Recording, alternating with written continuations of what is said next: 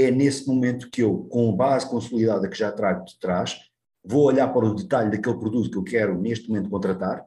Imaginemos, vou comprar um carro aos 19 anos, mas quero um crédito. Como é que eu escolho se é ou não é um crédito caro, claro. não é caro, é adequado, quanto tempo e por aí adiante. Portanto, são estes, são estes os momentos que são importantes.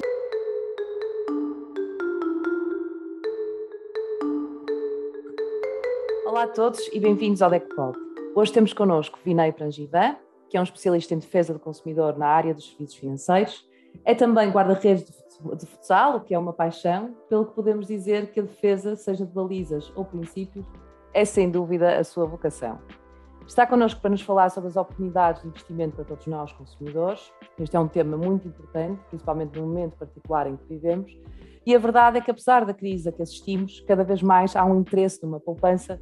Poupança é essa que pode traduzir-se no recurso ao mercado de investimento por sua livre conta e risco. Olá, Vinay, bem-vindo ao Backpod. Olá, Mariana. Olá, Vinay, bem-vindo. E olha, vou começar por a pergunta que eu acho que toda a gente quer eh, ouvir a tua resposta, que é o que é que deve saber, uh, o que é que deve estar atento o consumidor quando motivado para investir nos mercados financeiros por sua conta e risco? É, como, como, dizia a Mariana e muito bem, a motivação uh, pela, pelo investimento, pelo interesse no investimento, uh, pode ser o resultado, e nos, mais, nos tempos mais recentes aconteceu exatamente isso, por um aumento exógeno da poupança ou da capacidade de poupança. Uh, muitas pessoas conseguiram reter os seus trabalhos, os seus fontes de rendimento e, por via da alteração dos padrões de consumo, verificaram que houve ali um aumento de liquidez. Por outro lado, há, pessoas que estão a entrar agora no mercado de trabalho, tiveram mudanças nos seus, nos seus contratos e que levou também a um aumento de rendimentos. Mas claramente, nos últimos dois anos, houve uma redução do consumo. Na maioria dos casos, vamos pôr assim, transversal, e que levou a este aumento, este aumento de, de, de, de rendimento disponível. Nem tudo foi mal, portanto. Não é? Nem tudo foi mal. Naturalmente estamos a falar de alguns casos, não podemos nunca esquecer que houve muita gente impactada pelo lado negativo, e não, não estamos uhum. aqui a negligenciar esse facto. Mas estamos aqui a falar das pessoas que de facto têm, eh, como, como a pergunta diz, alguma curiosidade, alguma vontade e alguma motivação para entrar no mercado de investimentos aquilo que importa saber e aquilo que é mais importante fazer à cabeça é começar a distinguir os objetivos. Distinguir objetivos e horizontes temporais. Aqui estamos a falar daquilo que se chama um, finanças pessoais ou personal finance. Uh, temos de saber gerir o que é que queremos e para quando é que queremos. Objetivos de curto prazo, por exemplo. A criação de um fundo de emergência é fundamental. Uh, é, é muito bom ter, por exemplo, uma almofada que vá pelo menos até, e quando possível, engordando-a, até três vezes o que é o rendimento mensal. Isto é um indicador uh, mais ou menos uh, recomendado. Uma margem de segurança. Uma uhum. margem de segurança para qualquer eventualidade. Portanto, deixar ali um fundo de emergência de, de curto prazo. Depois olhar para os objetivos de médio e longo prazo. Por exemplo, uh, poupar para conseguir fazer, dar uma entrada para comprar uma casa. Esse é um objetivo de médio ou, eventualmente, de longo prazo, dependendo da idade da pessoa, dependendo de qual é o tipo de habitação que quer comprar. Depois, para a educação, sua própria ou dos filhos, eventualmente, poderá ser um objetivo de longo prazo, e a reforma, que é um dos grandes objetivos das pessoas, porque sabemos nós, e infelizmente o cenário indica-nos que eh, daqui a 20, 20 eh, anos eh, poderemos não ter dinheiro na segurança social para que nos permita ter uma reforma. Portanto, isto são os objetivos e a distinção dos objetivos. Depois, muito importante, a criação e a gestão de uma ferramenta de orçamento familiar. Isto é fundamental. Devemos ter sempre um hábito de, pode ser em Excel, pode ser em papel, pode ser usando algo que já existe online, um, ter uma, uma alocação do que são as nossas fontes de rendimento e os montantes, mensalmente, e por outro lado as despesas, aquilo que são as despesas fixas, por exemplo, a, a renda da casa, a hipoteca, a prestação, a educação se já houver, tudo o que é fixo, depois aquilo que é variável, mas essencial, uhum. mercearia, um, o vestuário, transportes, e depois aquilo que são as responsabilidades, poderemos já ter algum crédito em curso uh, e depois, naturalmente, deixar uma margem para a poupança. Isto é importante. Sim. Agora, Às é... vezes, oh, oh, deixa-me só aqui interromper, esta, esta questão da, da, da, gestão do orçamento familiar, nós confrontarmos com essa tabela Excel, às vezes quase psicologicamente parece que, que, não queremos fazer para não nos confrontarmos, não é? Com essa... É verdade, é verdade. Há, há notícia, psicológica. Às vezes, às vezes uh, o Excel dá-nos notícias más, mas, Isso mesmo. mas, mas o Excel tem de ser nosso amigo uh, e, e, ao ser nosso amigo, a folha de Excel ou outra ferramenta qualquer, um, vai nos permitir não só sermos mais disciplinados, Uh, temos uma consciência, e a Mariana tem razão, a consciência às vezes daquilo que nós podemos fazer deixa-nos um pouco mais, uh, eu diria, entre o triste, entre o triste e o, e o frustrado, uh, mas ao mesmo tempo vai nos permitir ser rigorosos. E ao ser rigorosos podemos ter então a poupança. E a poupança é aquele que vai servir depois para decidir o que é e quanto é que se vai investir e em que, em que modos. E agora entramos na parte do investimento. O que é que importa saber? Primeiro ponto, existe tradicionalmente uma relação inversa entre o risco e o possível retorno de um, de um investimento. Olhamos para o caso do clássico, depósitos a prazo ou depósitos à ordem. As remunerações são quase zero. Porquê? Porque, eh, não só porque os bancos gostam de, de, de reter alguma, alguma relação entre aquilo que é o seu custo de financiamento e aquilo que eles oferecem pelos depósitos, mas mais importante que isso, habitualmente ou tradicionalmente, eh, um depósito a prazo está seguro, porque Alguns bancos podem entrar em falência, é verdade, mas mesmo que entre em falência, por trás disso existe um fundo de garantia de depósitos, que até 100 mil euros por titular garante, em caso de falência de um banco, um, garante esse, esse valor. Portanto, tem depósitos, de... não é? é? é? mas tem que é ser ter isso em atenção, pois. É verdade. O termo tem que ser, por isso é que eu digo, depósito à ordem ou depósitos a prazo. O termo depósito é fundamental neste caso. Uhum. Mas ainda assim, estamos a falar de algo que é relativamente ou bastante seguro por ser bastante seguro. A possibilidade de retorno ou de remuneração é praticamente zero. Pois. E depois entramos aquilo numa espécie de escadinha, vamos pôr assim. Quanto maior uh, o risco, ou quanto mais elevado o risco vai sendo, mais a possibilidade de retorno. Atenção que eu estou a falar sempre em possibilidade de retorno. Há um jargão muito conhecido uh, na área de investimentos que é rentabilidades passadas não são garantia da rentabilidade futura. E isto é fundamental. E esta frase tem que estar na nossa cabeça, porque, uh, por exemplo, olhando para fundos de investimento, um, aquilo que aconteceu no passado é uma informação que está disponível, mas foi um reflexo do, do, do contexto, do mercado, daquele ativo naquele momento passado. Não quer dizer que o futuro, lá está, ninguém sabe prever o, o, o que vai ser o contexto daqui a um ano, daqui a dois anos, daqui a cinco anos. Ainda Ou assim, seja, é um indicador, não é uma certeza, não é? É um não, indicador. E aquele produto pode não é ter é variáveis, não é? Pode ter variáveis de acordo com o contexto em que ele se insere, até pode ser o mesmo, não é? Mas se tiver um contexto diferente, económico, até social, não é? Quer dizer, em que se insere, isso pode ter reflexo direto. E, e vamos, vamos, olhar, vamos olhar para o que aconteceu há dois anos. Ninguém antevia uma pandemia. Sim. E o impacto que isso teve em, todos, em vários setores. Por exemplo, um impacto muito negativo no setor das viagens e do turismo mas o impacto em termos de remuneração de ações, por exemplo, vamos por assim, o setor farmacêutico foi extraordinário. Certo. Portanto, aqui os impactos são imprevisíveis. Um, portanto, essa relação inversa é fundamental ter. Depois, um, é importante também referir, ter o dinheiro, eu falei nos depósitos, queria também dar o, o, o exemplo de porque é que os depósitos são importantes, interessantes, mas também têm o lado negativo é ter dinheiro parado em depósitos, ter muito dinheiro parado nos depósitos, um, significa perder dinheiro.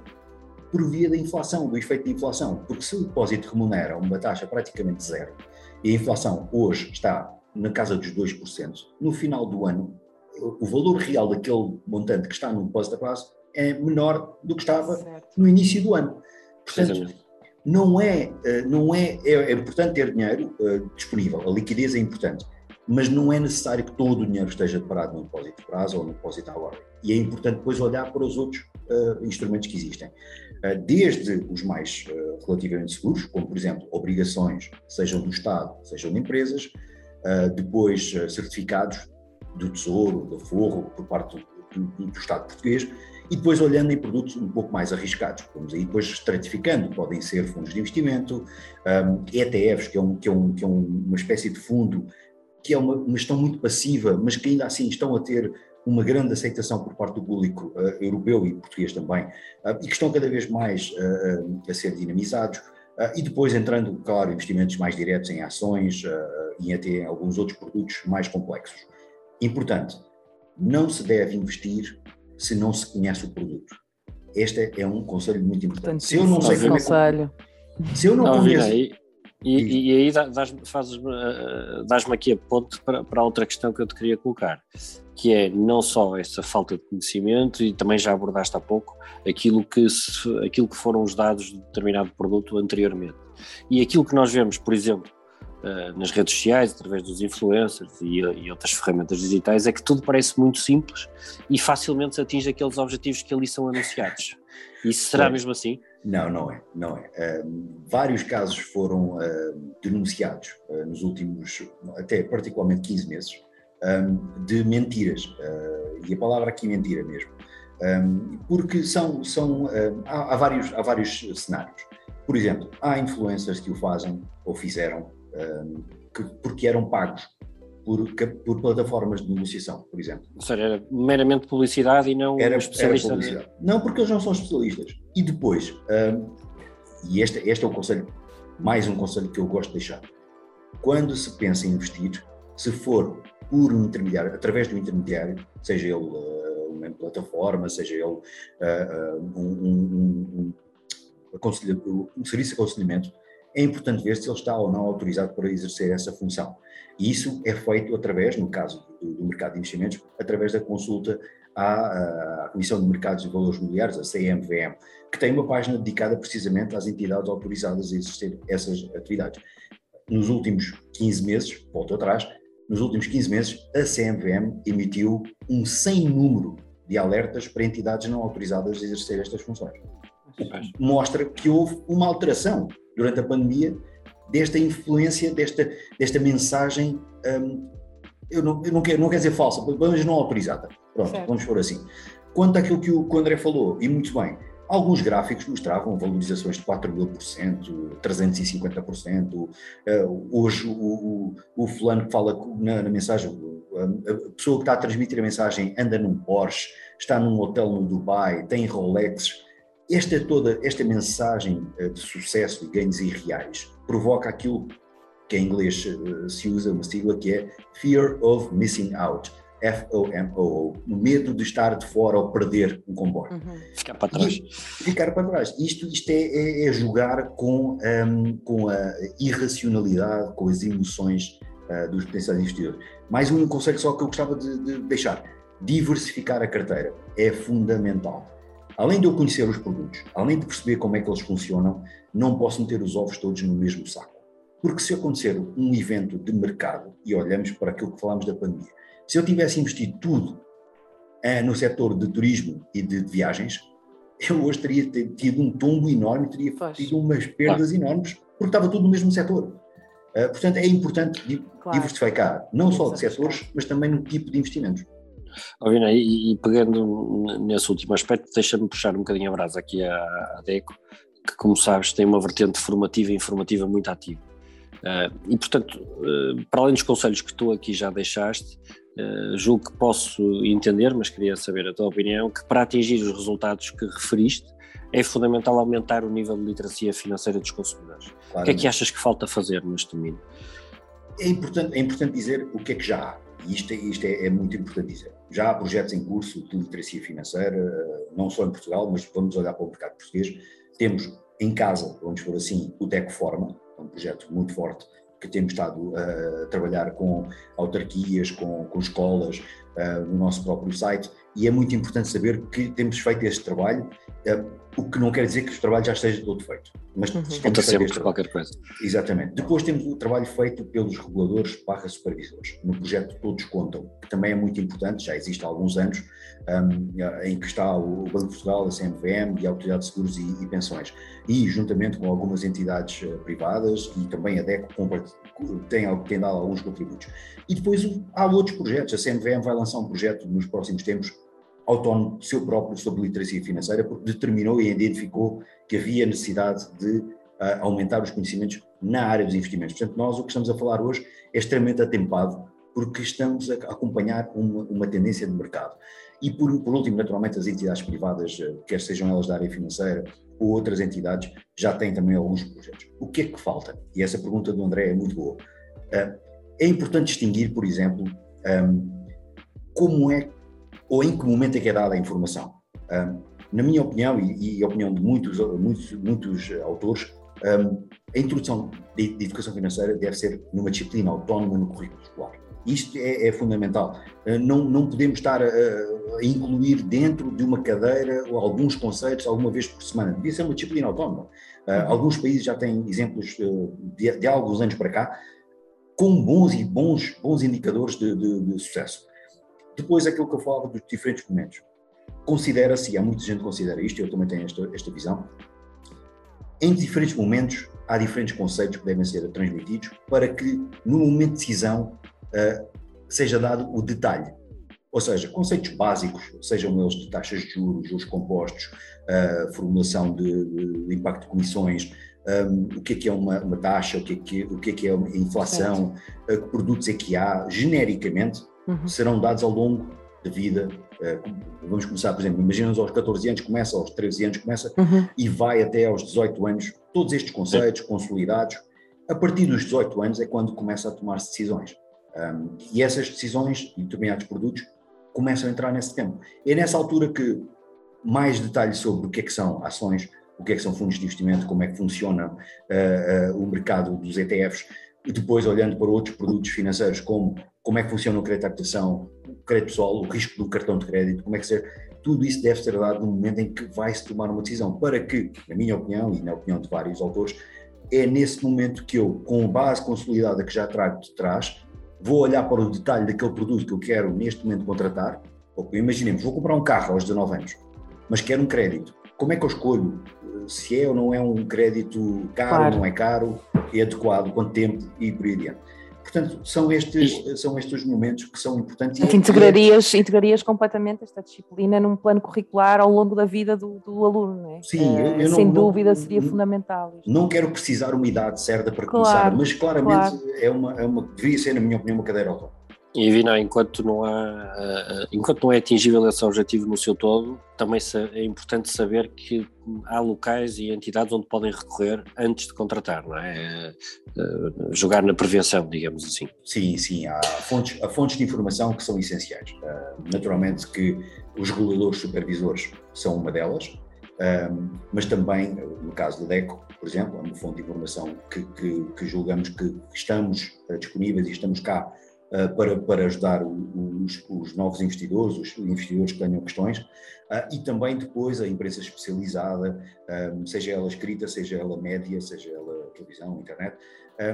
No entanto, não, não deve falhar é quando se vai recorrer à informação, por exemplo, em canais digitais, não esquecer de verificar se é uma fonte fidedigna ou não. Isso faz através de, de alguma pesquisa uh, de, de, de, quais as, uh, os autores, uh, quem é que está por trás do site e por aí adiante.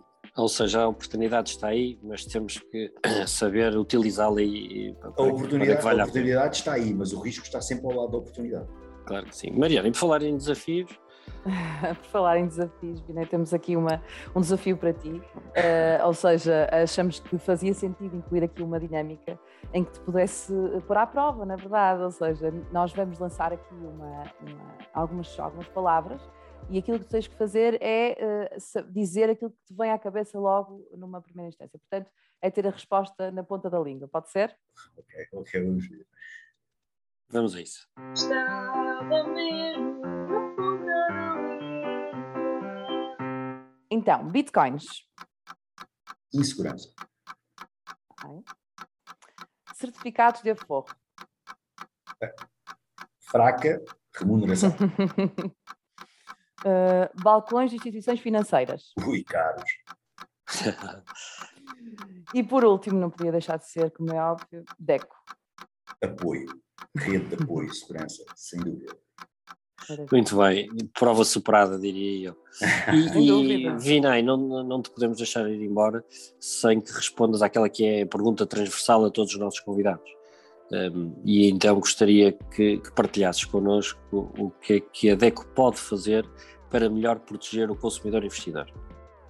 Aquilo que a DECO já faz, ouvir e acolher a reclamação, uma relação próxima com os reguladores supervisores, nós já temos uma relação muito boa com estes, e fazemos aquilo que é representação internacional.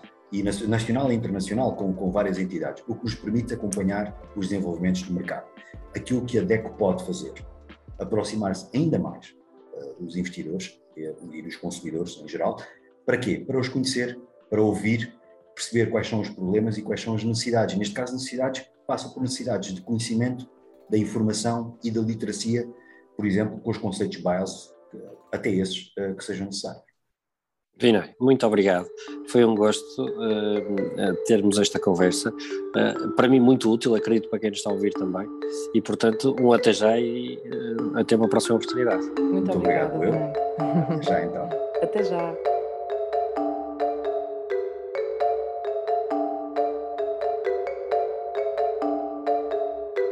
Agradecemos por estarem desse lado.